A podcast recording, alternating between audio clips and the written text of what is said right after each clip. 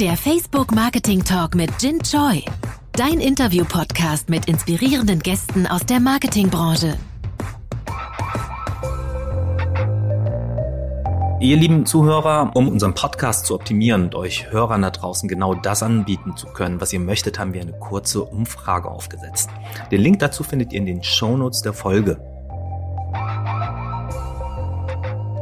Hallo und herzlich willkommen zu der Facebook Marketing Talk. Mein Name ist Jin Choi und ich verantworte im deutschsprachigen Raum die Partnerschaften in den Bereichen Handel, Entertainment, Medien, der Telekommunikation und Technologie und dem Energiewesen. Und heute habe ich äh, einen Giganten der Marketingbranche hier zu Gast aus der Telekommunikation.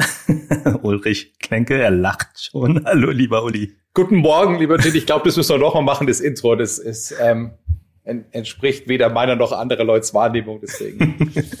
du, genau. bist schon seit 20 Jahren in der deutschen äh, Marketingindustrie ähm, so eng mit großer Markenführung ver verwoben. Ja, ich finde, das äh, trifft A erstmal zu und ich finde deine Bescheidenheit aber auch total angenehm.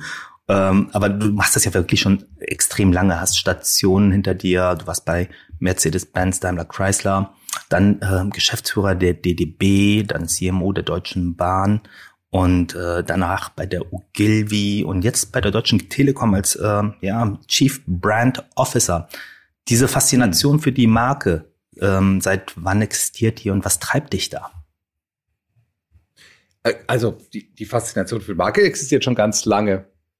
Ähm, ich habe Berufsakademie bei Mercedes gemacht damals und als wir fertig waren, gab es Berufsorientierungsgespräche mit unserem Abteilungsleiter und da meinte der Breitmeier hieß der, schöne Grüße an der Stelle, falls er, falls er zuhört, ich glaube, der, der ähm, denn der ist immer noch in Stuttgart unterwegs. Wie auch immer. Also der Herr Breitmeier meinte dann, ähm, Herr Klenke, also Sie haben wirklich so eine große Klappe, Sie müssen unbedingt Verkäufer werden. Sie können sich aussuchen, aussuchen, wo Sie hingehen wollen. Also sollen wir Sie, wo Sie hinschicken sollen, nach, nach New York, nach Sydney oder nach Stuttgart, meinetwegen auch nach München, aber Sie müssen Verkäufer werden. Habe ich gesagt, ja, Herr Breitmeier, das kann ich verstehen. Ich, ich verkaufe ja auch wirklich gerne, aber ich würde gern Marketing machen. Und dann meinte ja, Marketing, das ist in, bei uns, das ist in Möhringen bei Mercedes so eine kleine Abteilung, das sind sieben, acht Leute, die haben auch keine Stellen. ähm, das, also das ist, das sieht, sieht er mich eigentlich nicht, sondern ich sollte besser Verkäufer werden, aber wenn ich unbedingt Lust habe, dann soll ich mich doch da mal umgucken. Und habe dann meine Diplomarbeit auch geschrieben im Messe- und Ausstellungsbereich, weil es war die einzige, das einzige Intro, das ich so hatte. Und da ging es schon um Marke. Da ging es schon um die Marke Mercedes-Benz. Und das hat mich interessiert. Und wie kann man dann diese neue Markenpositionierung irgendwie auf dem Messestand erleben. Und das war dann, da ging es dann schon ins Thema Marke rein, hat mich von Anfang an fasziniert, wollte das auch machen. Und hat mich bis heute begleitet. Das ist also schon mehr als 20 Jahre her. Berufs- und Jungsgespräch, das klingt aber auch klasse. Ja, gibt's bei Auf Facebook jeden Fall hat's geholfen, oder? ne? Gibt's bei, gibt's bei, du bist ja schon lange bei Facebook dabei. Gibt's da auch so, Berufsorientierungsgespräche? Ähm, jeden Tag, jeden Tag. Ich muss mich jeden Tag wieder selber neu orientieren, neu erfinden. Mhm. Und äh, ja, das ist, äh, nee, du, ich bin jetzt sieben Jahre bei Facebook, aber auch schon 20 ja. Jahre äh, im Medien- und Publishing-Geschäft. Und ähm, mhm. habe mich damals äh, ohne Orientierungsgespräch da eingefunden, weil mich Medien halt immer schon so fasziniert haben. Bei mir war das auch so intrinsisch. Das klingt bei dir aber mit dem Marketing-Thema genauso intrinsisch. Ja, ja. Wie Was hat mich fasziniert? ja. Nach da gab's all eine, da gab's eine neue, lass mich kurz, lass mich mhm. das kurz noch ausführen. Da gab's ähm, eine neue Markenpositionierung von Mercedes. Die hat ähm, Dieter Zetsche aufgesetzt. Der wurde neuer Vertriebsvorstand, hat gesagt, wir brauchen jetzt eine Markenpositionierung.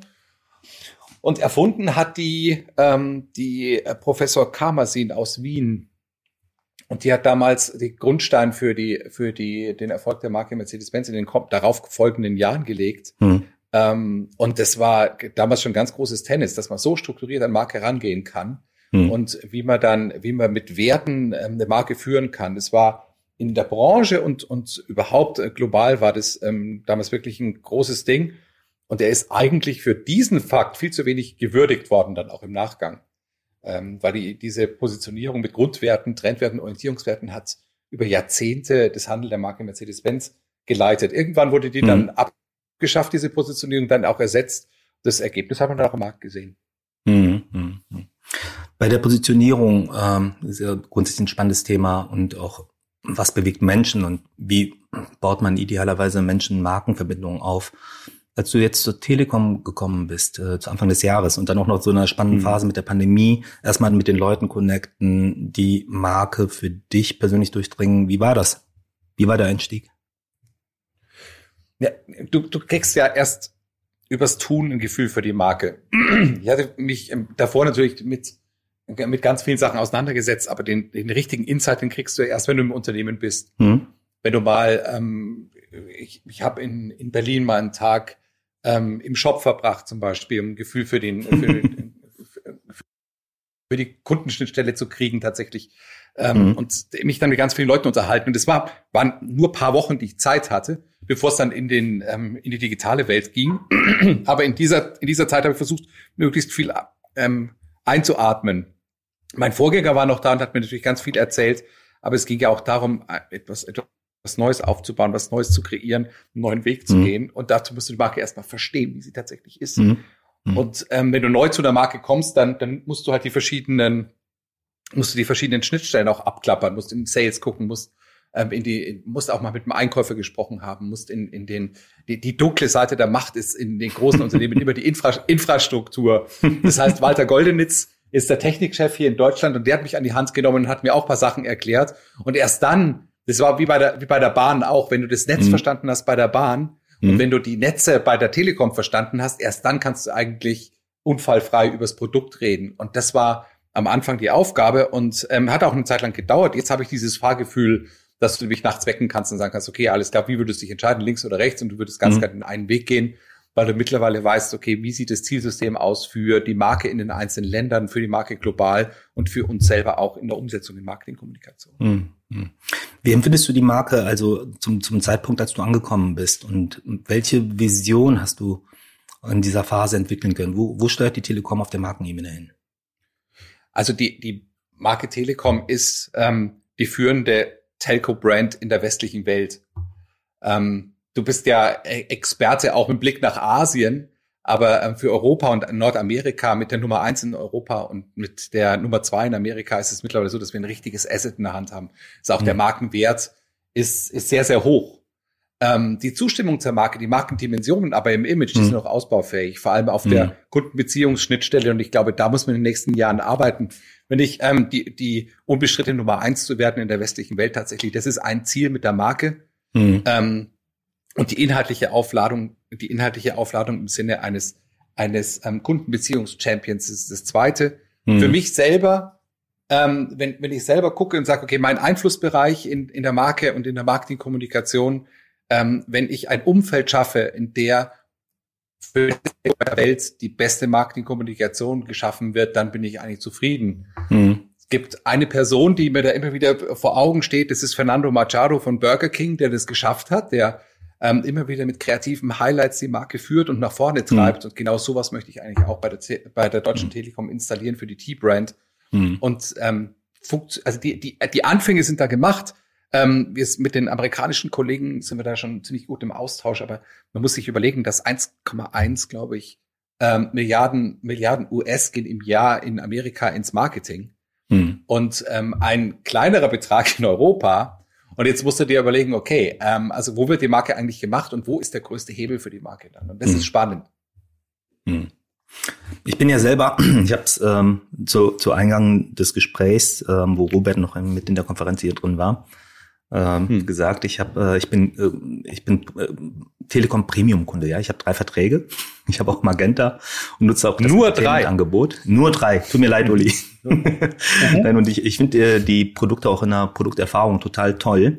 Und ähm, innerhalb meiner Kundenbeziehung mit, äh, mit der Telekom, Uli, gab es aber auch prägende Ereignisse und du hast es im Prinzip selber gesagt, meine Markenwahrnehmung war zwischendurch wirklich, ich, ich darf jetzt mal hier in dem Gespräch so offen sein, erschüttert ähm, mhm. weil ich halt mit dem mit der Hotline ähm, ähm, bei Umzügen, bei Störanfällen äh, zu tun hatte und und, und da gab es immer Experiences, die waren, ich sag mal, suboptimal. Ähm, wie glaubst du, kannst du dieses ganze Thema Customer Journey, Points of Contact und die Experiences, wie wirken die zusammen auf die Marke? Und hast du dafür ein Konzept? Das war immer für mich eine große Fragestellung. Mhm. Ähm, also das Unternehmen hat ein Konzept mhm. dafür. Wir messen wir messen die Kundenzufriedenheit und die Weiterempfehlungsbereitschaften an allen Kundenkontaktpunkten. Mhm. Überall. Ist egal, ob du über eine App äh, redest, ob du im Laden bist, ähm, ob du ähm, im Callcenter anrufst, ähm, ob du auf die Webseiten gehst. Wir messen überall über so ein eigenes ähm, System. Das heißt, ähm, Trim heißt es. Mhm. Das Trim-System äh, äh, messen wir ähm, Weiterempfehlungsbereitschaften und Kundenzufriedenheiten. Mhm. Und wir haben da, wir, ich, ich spreche schon von wir als Telekom, also wir, wir haben, mhm. äh, wir haben da in den letzten Jahren tatsächlich einen richtig großen Schritt nach vorne gemacht. Mhm. Der Punkt ist, wenige kriegen das mit, haben mhm. eigene Erfahrungswerte, die sie vielleicht aus der Vergangenheit, aus der Vergangenheit ähm, hochholen, so wie du. Mhm. mhm. Ähm, aber wir wissen, dass wir an, an, an ganz vielen Punkten ähm, wesentlich besser geworden sind in den letzten Jahren. Eine meiner Aufgaben ist, das auch zu kommunizieren. Mhm. Nur wenn du bei einer, bei einer Premium-Marke in diesen Bereich reinkommst, im Sinne von, hey, wir haben aber, unser Service ist besser geworden, stößt du auf komplettes Unverständnis bei deiner Zielgruppe.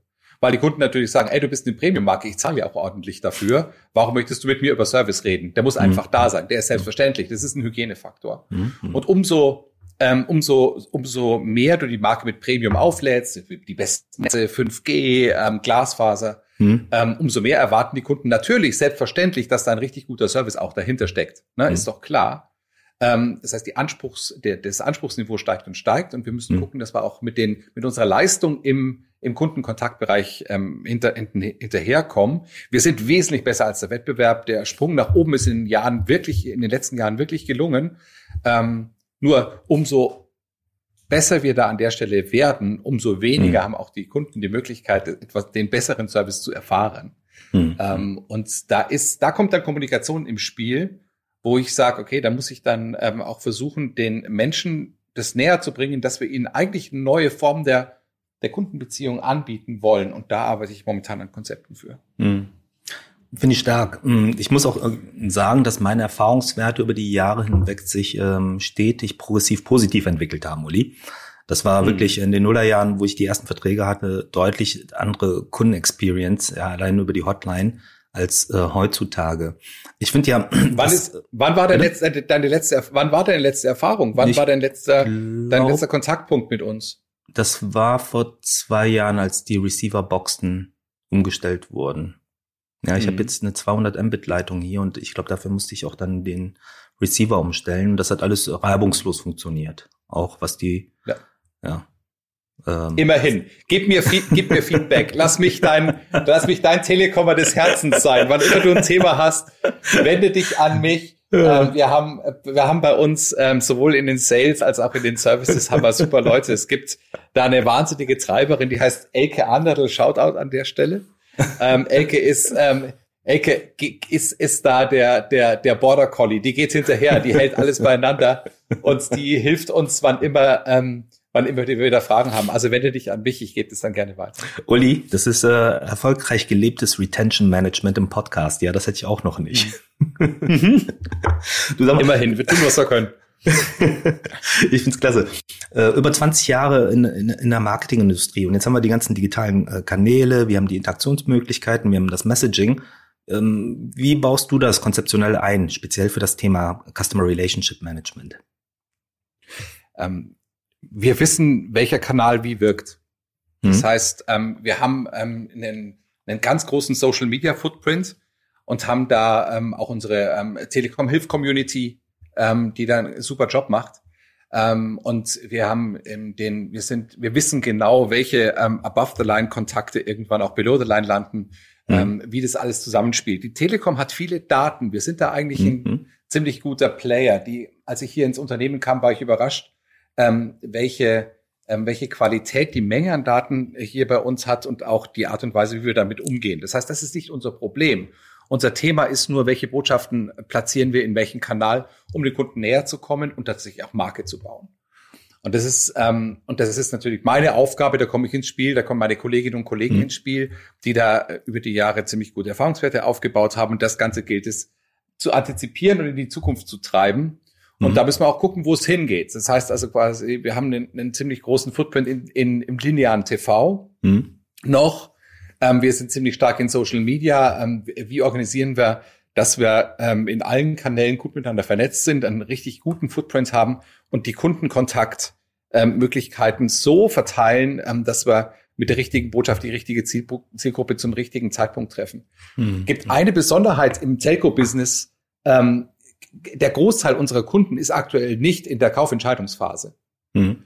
Das heißt, du machst einen Vertrag entweder für dein, für dein ähm, Festnetz zu Hause oder für deinen Mobilfunk und dann bist du erstmal wieder raus aus dem Kaufentscheidungsprozess mhm. ähm, und wirst dann durch bestimmte Themen getriggert, wenn du ein anderes Angebot hast, wenn ein neues Handy rauskommt, wenn eine neue Technologie kommt, dann gibt es Trigger, die dich nachdenken lassen über deine Verträge. Aber eigentlich bist du in dem, in, in der, in der Zwischenzeit ähm, versuchen wir, wir mit dir guten Awareness-Kontakt zu halten. Nur mhm. dann, wenn es tatsächlich dazu kommt, dass du wieder eine Entscheidung ähm, dass bei dir wieder eine Entscheidung ansteht, dann müssen wir da sein und dann müssen wir auch mit den richtigen Tools einen ganz, ganz easy Abgriff mhm. haben, mhm. dass wir den Kunden anbieten können, in dem Moment in unser Universum einzutauchen und ganz einfache Entscheidungen zu treffen. Mhm. Also das heißt, diese Awareness wird dann in, in diese Awareness-Leistung, die die Marke bieten kann, wird dann in dem Moment ähm, extrem wichtig und da müssen wir dann auch da sein für die Kunden. Mhm. Und so ist unsere Strategie. Das heißt, wir haben ganz viel Awareness, wo wir versuchen, ähm, wo wir versuchen, top-notch zu sein, wo wir ähm, in den eine Rolle spielen wollen für die Kundinnen und Kunden. Und in dem Moment, wo es in Richtung Kaufentscheidung geht, müssen wir dann, müssen unsere Systeme greifen. Hauptsächlich natürlich über den digitalen Weg, aber auch mhm. gut abgestimmt mit dem Shop, ähm, mhm. wo, wo wir dann einen guten Job machen können und wo wir immer dann besser und schneller sein müssen als der Wettbewerb, der natürlich auch nicht schlägt. Mhm. Ich fand ähm, das ganz beachtlich, dass du als äh, eine der ersten Initiativen tatsächlich so einen Store-Visit gemacht hast, um die Telekom Erfahrung im Shop zu sammeln. Und äh, ich glaube, eine der größten Herausforderungen, die wir immer noch im Marketing haben, ist ja diese Verbindung aus Offline zu Online. Ähm, sowohl in der Attribuierung, in der Werbewirkung. Ähm, du sagst, ihr hättet dafür ganz gute Lösungen. Da würde ich gleich mal gern dazu eingehen. Aber speziell diese Off- zu Online-Verbindung. Ähm, hm. Gibt es da spezifische Konzepte? Was sind da deine Überlegungen zu? Ähm, ihr kommt ja mit Facebook von der anderen Seite. Ihr seid eine komplette mhm. Digitalbrand und versucht es dann auch ähm, und versucht die auch offline zu gestalten. Mhm. Bei der, es ist so, umso, umso digitaler eine Marke wird, mhm. ähm, umso, umso digitaler die, die Kundenkontaktpunkte werden, umso mehr musst du tatsächlich als Volksmarke auch im echten Leben stattfinden. Und ähm, wir haben unsere Shop-Oberfläche, wir haben aber auch ähm, Elemente wie zum Beispiel unser Sponsoring. Das zähle ich eigentlich mhm. auch zu der, zu der physischen Oberfläche. Also wenn die FC Bayern-Spieler mit dem T auf der Brust Champions League-Finale gewinnen, ähm, da, yay, dann, ähm, dann haben wir natürlich da einen, einen, einen guten Punkt, in der eigentlich in der Wahrnehmung für die, für die Kundinnen und Kunden in der echten Welt stattfindet. In der Digitalstrecke, in der Digitalstrecke kannst du einen guten Punkt machen, aber als Volksmarke, die in der Relevanz hat, die mhm. zeigen möchte, dass sie auch im echten Leben der Menschen stattfindet, ähm, musst du solche Punkte schaffen, solche Oberflächen schaffen, mhm. dass du ähm, an Wahrhaftigkeit und an Nahbarkeit gewinnst. Und das ist eine, eine der großen Aufgaben. Also Sponsoring ist ein großes Thema. Unsere Out-of-Home-Aktivitäten, hm. ähm, die wir machen, also über Poster oder wir lassen Drohnen fliegen, hm. wir machen hm. ähm, Beleuchtung, hast du vielleicht mitgekriegt, Beleuchtung von, von äh, unseren Funktürmen und hm. solche Sachen. Wir zeigen das, wir machen das T sichtbar. Ähm, und da ist, da steckt ganz viel drin. Da steckt nicht nur einfach plattes, ähm, platte Awareness-Leistung drin, sondern wir wollen in der Realität der Menschen eine Rolle spielen. Das soll auch in Zukunft so bleiben. Hm. Umso mehr ähm, ist es wichtig, dass du beides gut miteinander verbindest. Und da spielt eben dann auch die Kontaktstrecke eine Rolle, dass du in der Wirklichkeit der Menschen bist. Wenn Social Media die Wirklichkeit mhm. der Menschen ist, musst du da auch sein. Mhm. Und wenn du am Ende des Tages es dann auch in, in Sales konvertierst, dann hast du den Job eigentlich dann erst richtig gut gemacht als Marketingperson. Aber so versuchen wir es miteinander zu, zu verbinden. Das heißt, du bist in der Awareness-Leistung, du versuchst mhm. in der echten Welt der Menschen drin zu sein. Und da überlegen wir auch weitere Konzepte. Also wie kann das T noch weiter eine Rolle spielen? Ne? Wir erinnern uns alle an den Coca-Cola-Schriftzug in der Leipziger Straße in Berlin, mhm. der tatsächlich mhm. nach dem Mauerfall, mhm. äh, das ist das große Ding. Da, da ist die Marke echt in, dem, in, in der Lebenswirklichkeit der Menschen. Wir haben ganz viele Ts auf ganz vielen Türmen, auf ganz vielen Gebäuden. ähm, und wir arbeiten am Berliner, am Berliner Fernsehturm. ähm, und irgendwann kriegen wir den auch noch hin mit dem großen T. Ähm, das ist äh, zumindest das erklärte Ziel von Tim Höttges und meiner Wenigkeit, dass wir sagen, okay, das wollen wir noch schaffen. Aber so muss es dann, ähm, so muss es miteinander verbunden sein in der Lebenswirklichkeit der Menschen mhm. und in einer wirklich, in einer erfahrungsoptimierten digitalen Strecke, die dann mhm. äh, zu bestem Service und zu besten Sales führt. Finde ich ein, ein, starkes Framing, Uli. Vielen Dank. Was mir noch durch den Kopf geht, ist, ähm, du hast eben gesagt, wir müssen die Leute zum richtigen Zeitpunkt äh, erreichen mit den richtigen Insights. welche, welche Erkenntnis hast du in deiner Phase mit der Telekom jetzt in Bezug auf Consumer Insights ähm, gewonnen? Hat sich äh, speziell durch Covid, hat sich ähm, da etwas verändert? Ja, also wir haben, wir haben, die Menschen sind viel abhängiger von dem, was wir beruflich tun. Das ist ein, Vor, das ist ein Vorteil und das ist für die natürlich in vielen Fällen auch ähm, ähm, das, das zur Seite stehen in, in, einer, in, einer, in einer misslichen Situation. Ne? Ähm, mhm. Egal, ob du ähm, über, über den über im beruflichen Bereich unterwegs bist oder im privaten Bereich unterwegs mhm. bist. Die Leute sind durch Covid in diese Situation reingezwungen worden und wir waren in vielen Fällen mit unseren Leistungen der the only way out, die, ein, die einzige mhm. Verbindung nach draußen. Und dadurch hat unser Produkt und hat unsere Rolle auch eine andere ähm, Wichtigkeit und Gewichtung gewonnen. Mhm. Wir haben jetzt in den, in den letzten Monaten haben wir auch relativ stark in diese Richtung kommuniziert. Wir haben uns ähm, mhm. an die Seite derer gestellt, die da zu Hause sind und haben Angebote gemacht, haben umsonst ähm, Datenmengen rausgegeben, haben Homeoffice-Pakete geschnürt, haben Altersheime versorgt mit, mit ähm, Endgeräten und so. Wir haben es versucht, als Lösung für dieses, ähm, für dieses Problem mit zu positionieren. Die mhm. ähm, Kolleginnen und Kollegen bei T-Systems haben ja auch die Corona-Warn-App äh, mit konzipiert und in den Markt mhm. gebracht. Mhm. Und so haben wir versucht, das Beste draus zu machen ähm, und das Beste draus zu machen, indem wir uns eben an unsere ähm, an unseren Kunden und deren Bedürfnissen orientiert haben. Und das war hm. ähm, interessant zu sehen, dass dieses Unternehmen in der Lage ist, auch Produkte in den Markt zu stellen und nicht einfach nur eben auch ein von, vom Corona getroffenes Objekt zu sein, sondern wir haben hm. versucht, den alles nach vorne zu werfen, haben ähm, uns an den, haben uns da ähm, viele Gedanken gemacht und Dinge in den Markt gestellt, die uns tatsächlich jetzt sehr, sehr positiv zurückgespiegelt werden. Mhm. Das heißt, unsere Neukundenquote ist maßgeblich, äh, maßgeblich gestiegen und wir sehen es in allen Märkten. Wir waren ziemlich schnell als Unternehmen ähm, mhm. und haben uns darüber Gedanken gemacht, was können wir jetzt für unsere Kunden tun. Und die Kunden haben das extrem gutiert ähm, und sind jetzt im Nachgang extrem loyal. Wir haben eine ganz geringe Churn-Rate, heißt mhm. es, das heißt Kundenabwanderungsrate mhm. und die Neukundenquote ist sehr, sehr hoch. Insofern konnten wir es da ganz gut ähm, ganz gut für uns nutzen. Wichtig war an der Stelle nur eben nicht nur Werbung zu machen, weil es haben alle getan. Wir hatten alle diese, diese Spots, ähm, sogar ihr und ähm, ähm, Apple und die ganz Großen haben auch alle gesagt, ja super, also ähm, es geht ähm, die Menschen miteinander zu Hause zu verbinden. Und du hast eben diese Homeschooling-Geschichten und mhm. diese, mhm. ähm, ich telefoniere mit der Oma, aber mhm. auch eine Leistung dahinter zu setzen und zu sagen, okay, ich bin an eurer Seite. Wir haben Produkte wie Homeoffice zum Beispiel. Ähm, und wir, wir, wir gehen den extra Weg in dieser besonderen Situation, hat sich für uns bezahlt gemacht, ähm, obwohl es eigentlich für alle ja eine neue Situation war. Wichtig ist jetzt, das Momentum nicht zu verlieren. Wir arbeiten jetzt schon an den Konzepten fürs Frühjahr nächsten Jahres ähm, und versuchen eben in, in Wahrscheinlichkeits, ähm, in Wahrscheinlichkeitsszenarien ähm, unterschiedliche Wege aufzumachen für uns selber und für unsere Kundinnen und Kunden.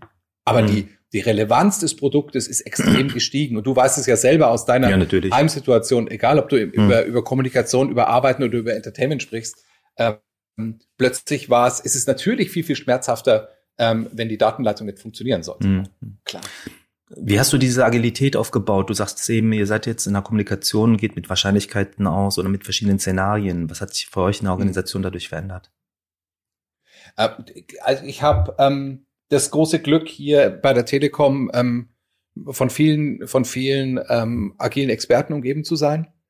Ähm, das die in, in, bei uns in den Tribes wird schon seit einiger, einiger mhm. Zeit ähm, mit mit Scrum, mit Kanban, mit Spotify gearbeitet. Mhm. Ähm, hier im Marketing und Marketing-Kommunikationsbereich war es noch nicht der Fall. Wir hatten zwar einzelne, wir hatten einzelne ähm, ähm, Scrum-Anwendungen in, auf einzelnen Projekten, aber noch nicht ähm, auf, die, auf die gesamte Force verteilt. Und ähm, wir fangen jetzt an, wir haben zehn Scrum Master in der Ausbildung.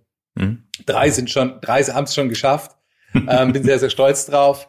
Ähm, wir haben unsere gesamte, das ist wirklich, ist wirklich cool. Ja. Wir haben unsere gesamte, ähm, die Art, die, die, unsere Tools ähm, komplett eingeführt, haben eine ganz neue Systemwelt jetzt, ähm, die wir in, mhm. in der Corona-Zeit hochgezogen haben ähm, so wie ihr auch. Das heißt, also ja. wir haben uns professionalisiert, was das angeht, ähm, haben unsere ähm, unsere Vertagung, unsere Ablage komplett neu gestaltet und haben die sind jetzt gerade dabei, ähm, uns auch organisationsübergreifend auf ein System zu einigen. Mhm. Mhm. Ich glaube, diese starke Kundenorientierung ist äh, etwas, was maßgeblich sein wird für die Organisationsumstellung und den Erfolg vieler mhm. Organisationen. Und ähm, ich glaube, ist auch der richtige Ansatz. Was müssen eure Partnernetzwerke tun? Was machen eure Agenturen, um äh, da Schritt halten zu können? Die stellen auch um. Hm. Ähm, die gehen den agilen Weg mit. Ähm, es, es, ist, äh, gerade wenn du über Content zum Beispiel sprichst, musst hm. du, wenn du agil auf Situationen im Markt ähm, reagieren möchtest, musst du dich vorher schon vorbereiten in der Content-Produktion, um dann hm. auch in der Lage zu sein, mit den Menschen hm. kommunizieren zu können. Ähm, der, auf Sentimente einzugehen und auf mhm. ähm, Situationen im Markt einzugehen, die sich in, in diesen Zeiten sehr schnell ändern, heißt, dass du vordenken musst und vorproduzieren musst. Ähm, oder du bist in der Lage, vielleicht sogar ganz kurzfristig Contents zu erstellen. Und das ist mhm. ähm, eine spannende Herausforderung. Also da sind die Rhythmen mhm. sind einfach viel, viel schneller. Ähm, schönes Beispiel ist, ähm, wir, wir haben heute, heute ist ein echter Montag, morgen. Mhm. mhm. Am Mittwoch ich weiß nicht, wann die Veröffentlichung ist, aber heute ist gerade Montag. Und am Mittwoch wird die Bundeskanzlerin wieder mit den Länderchefs zusammenkommen mhm. und wird ähm, über Corona sprechen. Alle Menschen in Deutschland sind davon betroffen und dementsprechend mhm. wird sich auch ihre Meinung, Einstellung und ihr Sentiment verändern. Das wird diesen Mittwoch und diesen Donnerstag passieren. Hm. Und wir als, ähm, wir als Organisation sind mittlerweile so aufgestellt, dass wir Angebote, Produkte und Kommunikationsmittel in der Hand haben, hm. auf die wir, äh, mit denen wir auf diese unterschiedlichen Situationen reagieren können. Hm. Ähm, es gibt ähm, Beispiele wie ähm, ähm, die, die, die Impfstoffe, die plötzlich zur Verfügung hm. standen, die die ganze Stimmung aufgehellt haben. Ne? Hm. Sowohl im ökonomischen, im, im B2B-Bereich hm. als auch im B2C-Bereich. Hm. Und darauf musst du dann eben auch reagieren können. Das schaffst du nur, wenn deine Organisation so getrimmt ist, wenn Media so funktioniert und hm. wenn auch der Content bereitsteht, um drauf zu, ähm, drauf zu reagieren. Hm. Und ähm, so arbeiten wir da an verschiedenen Stellen zusammen mit den ähm, Kolleginnen und Kollegen im Com-Bereich. Das sind hm. unsere ähm, die eben in der in der ähm, in der ungekauften Kommunikation, aber auch in dem Marketingbereich mit der gekauften Kommunikation. Finde ich stark, wie du das beschreibst. Ich hatte ein ähnliches Empfinden und zwar war natürlich die, die digitale Transformation, sind ja auch ein Antreiber gewesen über die letzten ähm, 15 Jahre, wenn man so will. Mhm. Ähm, immer eine große Herausforderung und der Covid als Zeitraffer hat ja viele äh, Prozesse beschleunigt. Also wenn ich mich noch an Gespräche vor ein oder zwei Jahren erinnere, über Kreation im digitalen Bereich und auf digitalen Endgeräten, war das immer noch so ein bisschen ähm, sperrig. Ich hatte immer das Gefühl, da wird immer noch an einen großen Film gedacht äh, und nicht an Content-Generierung äh, auf Basis von Insights, mit dem mit der man halt auch agil vorangeht. Ich glaube, das hat ähm, einen deutlichen Sprung gemacht. Ähm, wobei, wenn ich viele Kampagnen und Kommunikation auch großer Marken sehe, ich immer noch das Gefühl habe, das ist eigentlich noch im Hintertreffen. Wie ist da denn Empfinden über die Markenentwicklung? Die, die, finde ich einen schlauen Gedanken, weil ja. die Frage ist ja, ob, ähm, äh, ähm, ob, ob die Führungskräfte und Organisationsstrukturen immer noch so ähm, federnd sind und so ähm, so stabil, dass nach Covid alles wieder in die alte Welt zurückfällt in Teilen. Das könnte ja das Jojo-Effekt. Jo, das kann ja durchaus sein, weil es sind ja immer noch die gleichen Player. Die haben zwar jetzt eine, eine Zeit lang haben sie mal ein bisschen digital gespielt, aber vielleicht mhm ist es ja, ist es ja, ähm, ist ja tatsächlich so, dass wir wieder zurückschnalzen. Ähm, wobei, wenn man mal über, auf die Werkbank guckt, also äh, auf die, auf die mhm. Medien, auf mhm. die Plattformen ähm, und auch in die Agenturwelt rein, da ist jetzt schon einiges passiert, im Positiven wie im Negativen. Und ich glaube, mhm. dass der, ähm, dass es jeder geschnallt hat, dass du eine, eine gute Digitalstrecke brauchst, um gut zu verkaufen, auch in Zukunft ist klar. Klar. Ist nur die, die Frage ist, bist du im, im Unternehmen auch ähm, schnell genug, ähm, bist du agil genug, um darauf reagieren zu können? Beispiel ist Autoindustrie. Mhm. Ne? Klar. Also wie schnell schaffen es denn tatsächlich alle jetzt umzusteigen auf, auf Elektro? Oder wie lange äh, braucht man noch den Verbrenner als Finanzierung des Elektrogedankens? Mhm. Und, ähm, und, und wie schnell sind da die Prozesse? Ich kann jetzt auf die Telco-Branche blickend, ist der Weg ganz klar. Also du musst mhm. ähm, digital verkaufen können. Wir haben Klar. in vielen, in vielen europäischen Märkten haben wir noch ähm, ähm, das Bezahlthema. Das heißt also, viele Menschen gehen in den Shop und kaufen sich ähm, Prepaid. Äh, Prepaid-Karten, ähm, Prepaid-Verträge. Mhm. Und ähm, da müssen wir gucken, dass wir auch andere, andere Formen einführen. Aber wir haben da ähm, einen guten Weg über unsere App, ähm, mhm. die wir in allen Märkten gleich haben und die wir weiterentwickeln, die eine Basis hat. Und das sind so Initiativen, die musst du dann extrem vorantreiben, um um auch den Markt ein Stück weit zu bestimmen. Als Marktführer mhm. in den meisten Märkten oder einer der Top zwei in den meisten Märkten hast du ja auch eine Verantwortung, es weiterzuentwickeln im Sinne von Kundenorientierung und von, von, ähm, von einem, von einem guten Geschäftsmodell, von einem erfolgreichen Geschäftsmodell nach vorne. Mhm. Sehr, sehr interessant, was da gerade passiert. Wie gesagt, ähm, lass uns mal, lass uns mal gucken, wie es jetzt, wie die, wie die Märkte sich weiter, weiterentwickeln. Ich, ähm, mhm. Wir sehen ja an den Finanzmärkten, sehen wir aktuell schon den Impact von der, der Impfstoffe. Mhm, ähm, heute Morgen sind drei, vier weitere genannt worden, ähm, die aus, ähm, die jetzt in der Zulassung sind. Und ich bin sehr gespannt, wie sich, ähm, wie sich diese Welt dann anfühlt, wenn wir eine maßgebliche Menge an Menschen geimpft haben. Mhm. Ähm, ob die Innenstädte trotzdem leer bleiben. Das ist die ähm, spannende. Ähm, das ist die spannende Frage. Hm. Und ob wir ähm, und und inwieweit wir trotz aller Bemühungen tatsächlich immer noch in so einem Vorsicht und Hab-Acht-Modus bleiben werden. Und ich bin mir hm. ziemlich hm. sicher, dass es noch einige Zeit so sein wird. Das heißt, dass wir den, ähm, dass es nicht die plötzliche Befreiung geben wird, sondern ein vorsichtiges Herantasten an eine, an eine, eine neue Welt, die wir gemeinsam gestalten müssen. Hm.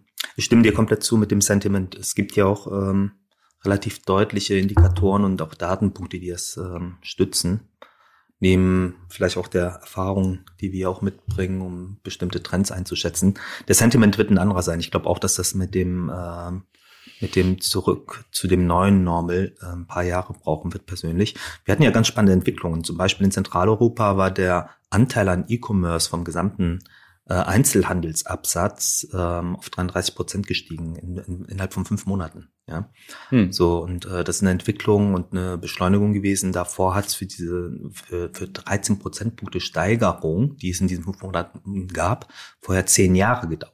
Ja, hm. und ich glaube, so der Trend zum zum digitalen Commerce äh, den stellt ja niemand in Frage, aber diese äh, Beschleunigung war schon überproportional schnell. Plus wir haben ähm, auch natürlich Datenpunkte erforscht und die Erkenntnis gewonnen, dass die Menschen zu 50 Prozent nach der ähm, Covid-Krise auch weiterhin gerne mehr online kaufen würden. Also es, der Trend ist da eindeutig. Und ich glaube, Telekommunikationsbranche ist immer noch so. Ich weiß jetzt nicht, wie in der Covid-Phase Vertragsabschlüsse ausgesehen haben, aber es ist ja auch noch 90 Prozent über offline. Ähm, das wird sich ja weiterhin auch sich beschleunigen in diese Richtung. Und ich glaube, dass Organisationen, die langfristig erfolgreich bleiben wollen, diesen ähm, agilen Muskel aufbauen müssen und äh, definitiv äh, hier Omnichannel äh, in ihre Denkweise verflechten müssen. Hm. Hm. Es ist auch eine Frage der Infrastrukturen. Es ist ja nicht nur hm. eine Frage des, des Kundenwillens, sondern es ist ja hm. auch eine Frage, ob ähm, eine, ähm, ob wir schnell genug 5G aufbauen können. Ne? Mhm. Wir werden bis zum Jahresende 66 Prozent, ähm, also zwei Drittel, 66 Prozent, zwei Drittel der, der, der Deutschen ähm, mit, mit 5G verbinden können. Das ist ähm, mhm. für uns eine großartige Leistung, weil wir in der, in, der, in Corona-Zeiten weiter aufgebaut haben, weiter unser mhm. Netz ähm, mit 5G ausgestattet haben. Und da haben wir eine super Wettbewerbsposition. Das sind die Wettbewerber mhm. in Jahren nicht. Große mhm. Frage ist aber auch so eine Post. Ähm, hat DHL genug Kapazitäten? Um ähm, diesen ganzen, diese, diese, die ganzen Pakete nach Hause zu liefern. Absolut. Ähm, hast du ähm, hast du eine Infrastruktur, die ähm, bei der Bahn idealerweise stark genug ist, ähm, um ähm, das Auto verzichtbar zu machen und die mhm. Energiewende mhm. einzu, einzuleiten? Haben wir genug Ladepunkte, um E-Mobilität tatsächlich nach vorne mhm. zu bringen?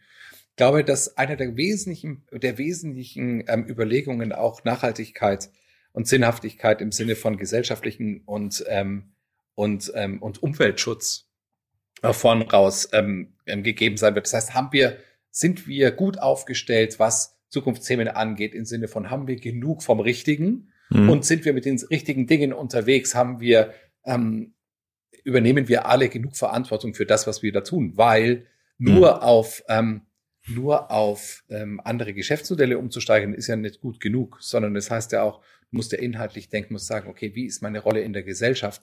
Äh, mhm. Wie ist meine, meine ähm, Rolle global? Wie ist meine Rolle ähm, für, die, für die Umwelt? Und habe ich da ein mhm. Geschäftsmodell, das auch nach vorne trägt?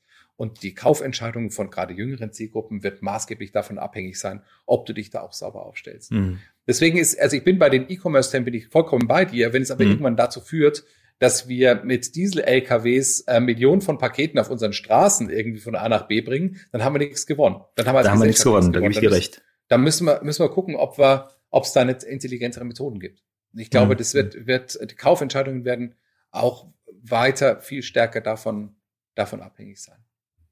Nachhaltigkeit ist auch natürlich bei den Konsumenten in den Köpfen angekommen und auch etwas, was gefordert wird. Und ich glaube, dass es halt auch etwas ist, was in einer holistischen Betrachtung für, für den ganzheitlichen Erfolg ähm, zunehmend wichtig werden wird. Ja. Ähm, ich glaube, was auch äh, zunehmend wichtig wird, ist natürlich auch das ganze Thema gesellschaftliche Verantwortung übernehmen. Und mhm. ähm, da haben wir natürlich auch ähm, durch das ganze Thema Hate Speech ähm, große Herausforderungen. Und ähm, Uli, wir haben eine tolle Aktion gemeinsam gemacht und ich fände es besser, wenn du das erzählst oder wie konnten euch bei einer tollen Aktion zum Thema Hate Speech in sozialen Medien unterstützen. Ähm, das dir persönlich, glaube ich, auch ein sehr, sehr großes Anliegen. Hm. Also ähm, da, da bin ich bin ich wirklich äh, ähm, in Teilen auch ein bisschen stolz drauf. Hm. Ähm, meine Kolleginnen und Kollegen sind es auf jeden Fall man muss ein bisschen ausholen bei der, bei der, bei der hm. Hate Speech Kampagne. Hm. Also, hm. ähm, unsere Markenpositionierung ähm, nennt uns digitale Optimisten. Das heißt, wir bei der Deutschen Telekom glauben, dass ähm, viele Probleme, die wir haben, ähm, auf dem digitalen Weg gelöst werden können mit der Hilfe unserer Produkte. Und die, die, die App ist ja schon mal so ein Thema, ne? die Corona-App ist ja schon so ein Thema, wo wir, wo wir einen Beitrag leisten können um so Probleme zu lösen. Ähm, aber nicht nur da, sondern eben auch im, im, im gesellschaftlichen Bereich, im wirtschaftlichen Bereich, im privaten Bereich können wir eben durch eine gute Leistung, äh, indem wir Menschen miteinander verbinden, können wir eben gute Lösungen schaffen. Das ist der Punkt.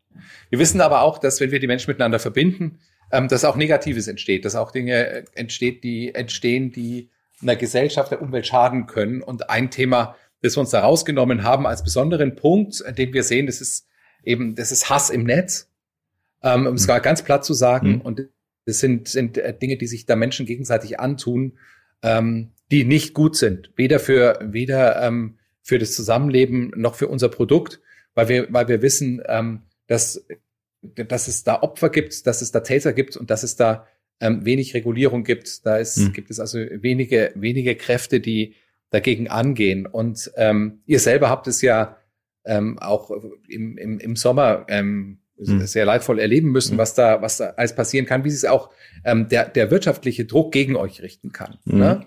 Klar. No hate for profit. Und das war eine, eine, eine interessante Zeit, ähm, wo wir auch miteinander diskutiert haben. Facebook ja. und die Deutsche Telekom haben mhm. gesagt, Mensch, die eine Möglichkeit ist jetzt, die Werbegelder rauszuziehen und zu sagen, okay, wir wollen eben in diesen Umfeldern nicht mehr stattfinden. Ähm, und was ja von den Rängen auch viel Applaus gegeben hat. Es gab ja einige, die haben sich dafür, die haben sich dafür gefeiert oder feiern mhm. lassen. Ähm, und wir haben gesagt, es bringt uns mittelfristig nicht weiter. Wir müssen ganz im Gegen Gegensatz, wir müssen eigentlich jetzt reingehen, müssen investieren, müssen mhm. aufstehen mhm. gegen dieses Thema. Mhm. Nicht nur auf Facebook bezogen, sondern ähm, auf allen sozialen Plattformen mhm. und in den Medien. Und ähm, haben dann auch unsere, unsere Hate Speech Kampagne, die es ja vorher schon gab, haben wir dann intensiviert, haben Geld in die Hand genommen und sind ähm, auf Facebook eingestiegen und haben da die Kampagne intensiviert, um ein, ein Beispiel zu setzen, aber auch um unsere Partner ins Spiel zu bringen. Wir arbeiten mit mehr als 20 Partnern zusammen, um gegen Hate Speech vorzugehen, weil mhm. wir alleine können es gar nicht. Uns fehlen da maßgebliche Kompetenzen und auch der Angang. Und deswegen arbeiten wir mhm. in engen Kooperationen mit mit Partnern wie Exclamo zum Beispiel, die, mhm. die dann auch die Arbeit machen, die dann hingehen und, mhm. und, und aufstehen gegen Hass im Netz. Und ähm, ich habe dann mit, ähm, mit, mit euch, mit Timo zusammen, mhm. haben wir überlegt, wie können wir es, wie mhm. können wir es so machen, dass wir dann auch einen technologischen Vorteil nutzen und ähm, haben den Bot entwickelt. Mhm. Und der Bot gegen Hate Speech. Und natürlich ist das ähm, jetzt nicht die, die Erfindung von fließend Wasser, von fließend Wasser und von, vom geschnittenen Brot. Ähm, aber es ist ähm, wieder ein Beispiel dafür, wie wir für dieses Thema Aufmerksamkeit kriegen können, wie wir helfen mhm. können und wie wir auf unsere Partner aufmerksam machen können. Und es mhm. wird auch noch weiterhin so sein. Das heißt, wir werden ähm, versuchen, das Thema Hate Speech so zu platzieren, dass es wirklich eins der maßgeblichen Konzernthemen ist, die wir besetzen wollen. Mhm. Wir wollen gegen Hate Speech angehen, wollen da äh, Plattformen schaffen, die die Leute darauf aufmerksam machen, dass ähm, eine, dass der, der, die Verrohung des Tons im Netz ähm, die Gesellschaft teilt und dass ähm, man diese Themen offen ansprechen muss und dagegen vorgehen muss. Als, mhm. ähm, mhm. auch als Unternehmen, um seiner Verantwortung gerecht zu werden. An der Stelle. Mhm. Für mich ein super in, interessanter Punkt, auch kreativ gesehen, weil wir mhm. ganz viele Kreativformate entwickelt haben, neben dem Bot, ähm, die uns wirklich stolz machen, wo wir das Thema auf überraschende Art und Weise den Menschen näher bringen können und dadurch mehr Aufmerksamkeit kriegen. Hm. Hm. Ich kann deinem Statement nur total folgen. Wir sind auch ähm, bei uns nicht nur in der Projektgruppe, die ähm, mit euch zusammengearbeitet hat, mega stolz, sondern es ist wirklich für uns genau diese Form von Dialog auch zu herausfordernden Themen, die noch mehr stattfinden muss und auch der Dialog, den wir hatten zum Thema Ad-Boycott, uh, no, no um, Hate for Profit. Ich fand den sehr offen und ich glaube, das ist auch genau die richtige Herangehensweise, um gemeinsam gestalten zu können. Ja, und ähm, mhm. ich glaube, dass wir äh, mit den beiden Häusern hier noch äh, in der Zukunft auch noch einiges bewegen können und äh, empfinde das mit dem ähm, Hate Speech Bot als ersten Aufschlag, ja, hoffentlich von vielen weiteren Themen, ähm, die uns gemeinsam da zusammenführen werden. Ja. ja. Du hast äh, ein, Entschuldigung, Uni? Nee, alles gut. Ich, ich bin da, das, also ich bin da für, für alles offen und übrigens auch, ähm, wenn wir hier mit der Branche reden, mhm. ähm, oder falls uns jemand zuhört, Menschen, die, die da was bewegen wollen und die sich da anschließen wollen, ähm, gegen Hate Speech vorzu, vorzugehen, ähm, wenn sich unsere Ziele da überschneiden, ähm, dann sind wir auch wirklich zur Kooperation bereit, machen da gerne mit und helfen gerne zusammen ähm, auch an anderer Stelle. Das muss nicht zwingend nur mit Facebook sein, sondern hm. ähm, das ist mein Aufruf. Wer dagegen was machen möchte, ist herzlich eingeladen, ähm, sich da zu beteiligen. Wir haben eine, eine mit Magenta Moon haben wir eine Plattform, wo hm. wir das Thema ordentlich gespielt haben, haben viele Tutorials gemacht dazu, ähm, unterstützen unsere Partner und ähm, möchten da auch mit anderen im Markt zusammenarbeiten. Wer Bock hat, soll sich hm. einfach bei mir melden. Super, vielen Dank für diesen Aufruf, Uli. Ich bin mir ganz, ganz, ganz sicher, dass sich Partner melden werden. Mir würden jetzt persönlich auch schon ein paar Partner einfallen. Das können wir dann aber nochmal offline besprechen. nee, wirklich. Genau, sehr gerne. Ich glaube, in der Richtung engagieren sich einfach äh, viele aus, aus äh, persönlichen Gründen äh, mit den entsprechenden Markenorganisationen oder Organisationen dahinter, so dass wir wirklich hm. auch was gestalten können. Apropos gestalten, ähm, du hast eine junge Tochter. Ähm, mhm. wie, wie möchtest du für sie die optimale Zukunft gestalten? Ich meine jetzt nicht nur in Bezug auf Nachhaltigkeit, sondern auch tatsächlich auf das Thema Diversity hin. Was macht ihr bei der Telekom? Was machst du persönlich? Also wir sprechen über Ella. Ella mhm. ist ähm, vor, letzten Sonntag vier Jahre alt geworden. Ähm, das haben wir auch Corona-mäßig gefeiert. Das waren so ein paar ähm, Freunde von ihr aus der Kita, mit denen sie sowieso den ganzen Tag zusammen ist. Die durften dann auch zu uns nach Hause kommen, allerdings ohne mhm. die Eltern, klar, mhm. aber ähm, und da, da haben wir ihr versucht, in, die, in, in dieser Situation einen schönen Tag zu machen. Das war auch wirklich, mhm. ähm, war sehr nett. Äh, und die, die Ella ist ähm, die ersten vier Jahre ihres Lebens in Kreuzberg aufgewachsen.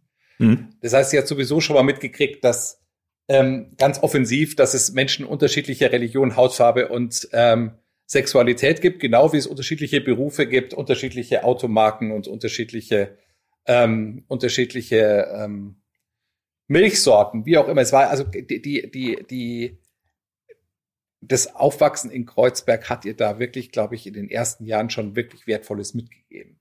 Mhm. Und ähm, wir waren in, in Berlin in einem Kindergarten, der sehr international war ähm, und der auf Fröbel basiert. Fröbel ist ein sehr offenes System, wo Kinder sich frei entwickeln können, ähm, der aber auch ähm, vielsprachig funktioniert hat, also dieser Kindergarten. Das heißt, wir haben, ähm, haben da schon darauf Wert gelegt, dass sie ähm, den Eindruck hat, dass es eben unterschiedliche Herangehensweisen ans Leben gibt, unterschiedliche Kulturen und unterschiedliche, ähm, unterschiedliche Dinge, die das Leben bereichern können die United Colors of Kreuzberg, die hat sie in den mhm. ersten Jahren schon, schon ganz gut mitgekriegt. Deswegen, da bin ich ganz, da bin ich ganz froh, dass wir ihr das schon mitgeben konnten und ihr zeigen konnten, wie meine Frau und ich auch ähm, damit umgehen und dass wir sie ganz bewusst in so einen Multikulti-Kontext reinsetzen. Ähm, und das ist, ähm, sie hat gelernt, dass unser, der Bürgermeister in unserer Straße, ähm, Bino, der ist kurdischer Alevit. Und wir haben ihr erklärt, was das so bedeutet, wenn man so Kurde ist und wenn man Alevit ist. Und mhm. ähm, dass man da, ähm, äh, was das für Vorteile hat im Zusammenleben und was er, wie er ihr Leben bereichern kann und sie vielleicht seins. Das heißt mhm. also quasi, das, da haben wir versucht schon irgendwie den, den bunten Weg zu gehen. Das hört sich jetzt alles so ein bisschen nach Hipsterblase an. Mhm. Ähm, diese, diese Hipsterblase, die, die ist jetzt aufgelöst worden. Wir sind umgezogen nach Unkel. Mhm. Das ins nördliche Rheinland-Pfalz, wo es eben den klassischen Kindergarten gibt der eben so aussieht, wie er hier so aussieht, auch mit einem einigermaßen modernen Konzept, aber halt viel weniger bunt als das, was, was Ella kennt. Und deswegen müssen wir ihr zeigen, ähm, über mediale Vermittlung oder eben indem wir es ihr vorleben und indem wir Kontakt zu unseren Freunden halten, mhm. ähm, was eine, was eine vielfältige Gesellschaft, ähm, was ein, mhm. ähm, ein bunter Freundeskreis für Vorteile hat.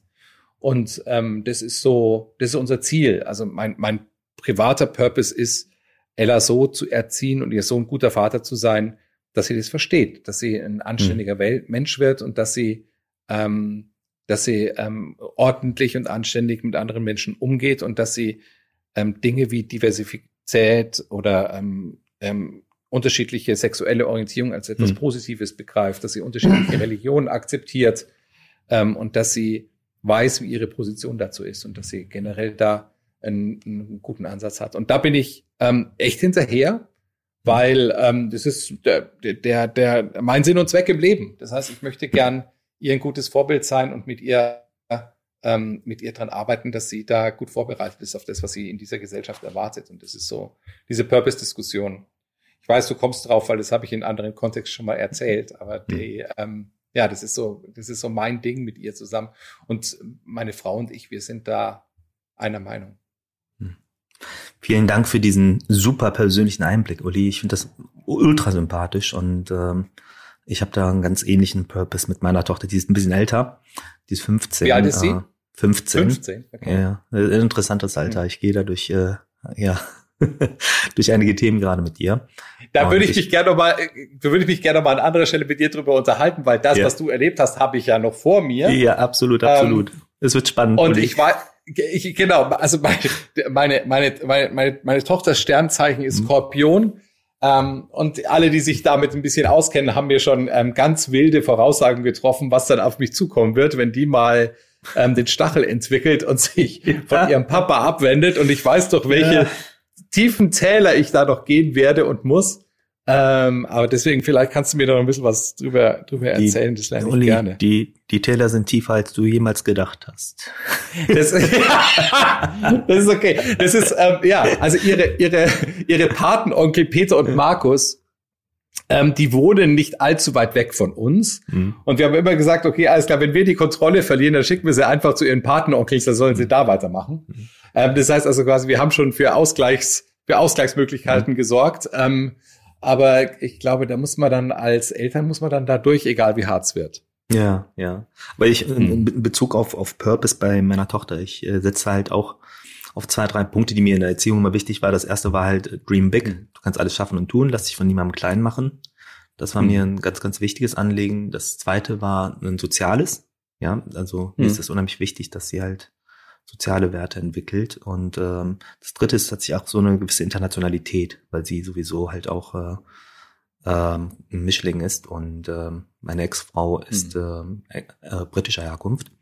Und damit mhm. kommt das quasi auch so in die Wiege. Ne? Und äh, auf den Ebenen hat sich bislang toll entwickelt. Jetzt muss ich äh, gerade, ähm, um äh, eine Indikation zu geben, gerade mit schulischen Themen ran, ja, und das ist gar nicht mhm. so einfach. Und da ist das Mindset mhm. heutiger Teenager noch anders, als wir jung waren.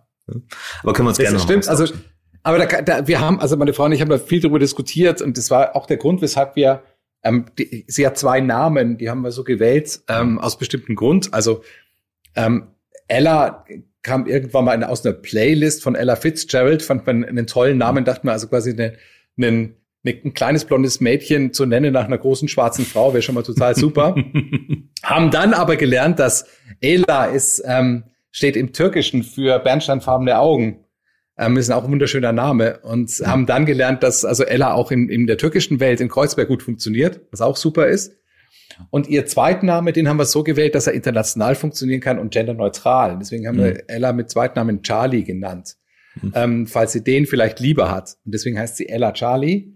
Ähm, und in der Postrationalisierung dann ganz schön kann man sagen, okay, also quasi Ella Fitzgerald und Charlie Parker, die Größen des Jazz. Aber dann haben die. Ich sagen, das hat auf jeden Fall. Mm stark referenziellen genau. Charakter. Du, du und ich, hm. wir sind beide ähm, audiophile High-Ender. Das heißt also quasi, du weißt, worüber ich spreche. Absolut. Und das ist, ähm, genau, und da kommt, da kommt's dann her. Aber das haben wir tatsächlich, wir haben gesagt, okay, der zweite Name muss international sein und genderneutral. Ähm, wenn sie, ähm, wenn sie dies, diesen Weg gehen möchte, wenn sie sich lieber genderneutral ähm, oder mit dem, mit dem Namen, der eben nicht eindeutig ist, als Charlie ähm, benennen möchte, dann, dann, dann soll es so sein. Und das haben wir berücksichtigt. Das kann der ein oder andere doof finden. Wir fanden es richtig in dem Moment. Lieber Uli, vielen Dank für dieses äh, super spannende Gespräch über Marketing, Markenführung, agile Organisationsstrukturen, die große Herausforderung, in der wir uns befinden, äh, sowohl äh, bei Covid, aber auch wie Gesellschaft miteinander funktioniert und auch diese tatsächlich ähm, sehr persönliche Dimension zu unseren Töchtern. Das müssen wir vertiefen, auch das ganze Thema hier High-End-Audio. ich, hoffe, ja. ich hoffe, das hat den Zuhörern genauso Spaß gemacht und natürlich auch dir, Uli, das Gespräch. Vielen Dank für, für deine Offenheit. Super, dass ich dich ein Stück weit näher kennenlernen durfte. Vielen Dank dafür. Mhm. Ähm, und ja, also freue mich auf Feedback. Ähm, das ist eine, ähm, eine, eine spannende Zeit, in der wir leben, in der ähm, der Output, den wir generieren, der braucht auch Input. Und deswegen glaube ich, ähm, müssen wir uns austauschen, um weiter voranzukommen, dass mhm. die Dinge eben ähm, nicht nur effizient bleiben, wie sie sind, sondern auch effektiv, effektiv nach vorne raus, dass wir die richtigen Dinge in der Zukunft tun. Dafür muss man sich mit anderen Menschen austauschen. Vielen mhm. Dank ähm, für die äh, super Diskussion mit dir und ich hoffe, wir können das demnächst fortsetzen. Nochmaliger Hinweis auf die Umfrage mit den Gewinnspielmöglichkeiten mit dem Link in den Show Notes. Und äh, nächsten Dienstag begrüßen euch meine lieben Kollegen Nadine und Tore bei den Facebook Marketing Experten. Diesmal geht es um das Thema In-Stream Ads. Und wenn ihr noch nicht genug habt, dann besucht fb.me slash Facebook Marketing und dort findet ihr natürlich alle aktuellen Episoden, auch die vergangenen Episoden, auch die Webinare. Und wenn ihr euch da beim Newsletter anmeldet, bleibt ihr immer up to date zu allen Themen rund ums digitale Marketing. Vielen Dank fürs Zuhören. Das Facebook Update. Deine wöchentliche Podcast-Dosis aus erster Hand rund um das Thema Digitalisierung. Jetzt abonnieren in der Podcast-App eurer Wahl und up to date bleiben. Dieser Podcast wird produziert von Podstars bei OMR.